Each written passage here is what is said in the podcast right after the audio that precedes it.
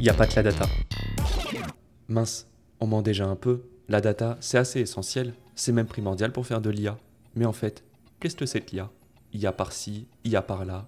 On va vraiment se faire remplacer par les machines? Attends, attends, attends, Thomas. Ah, tu peux pas dire ça. C'est pas tendance.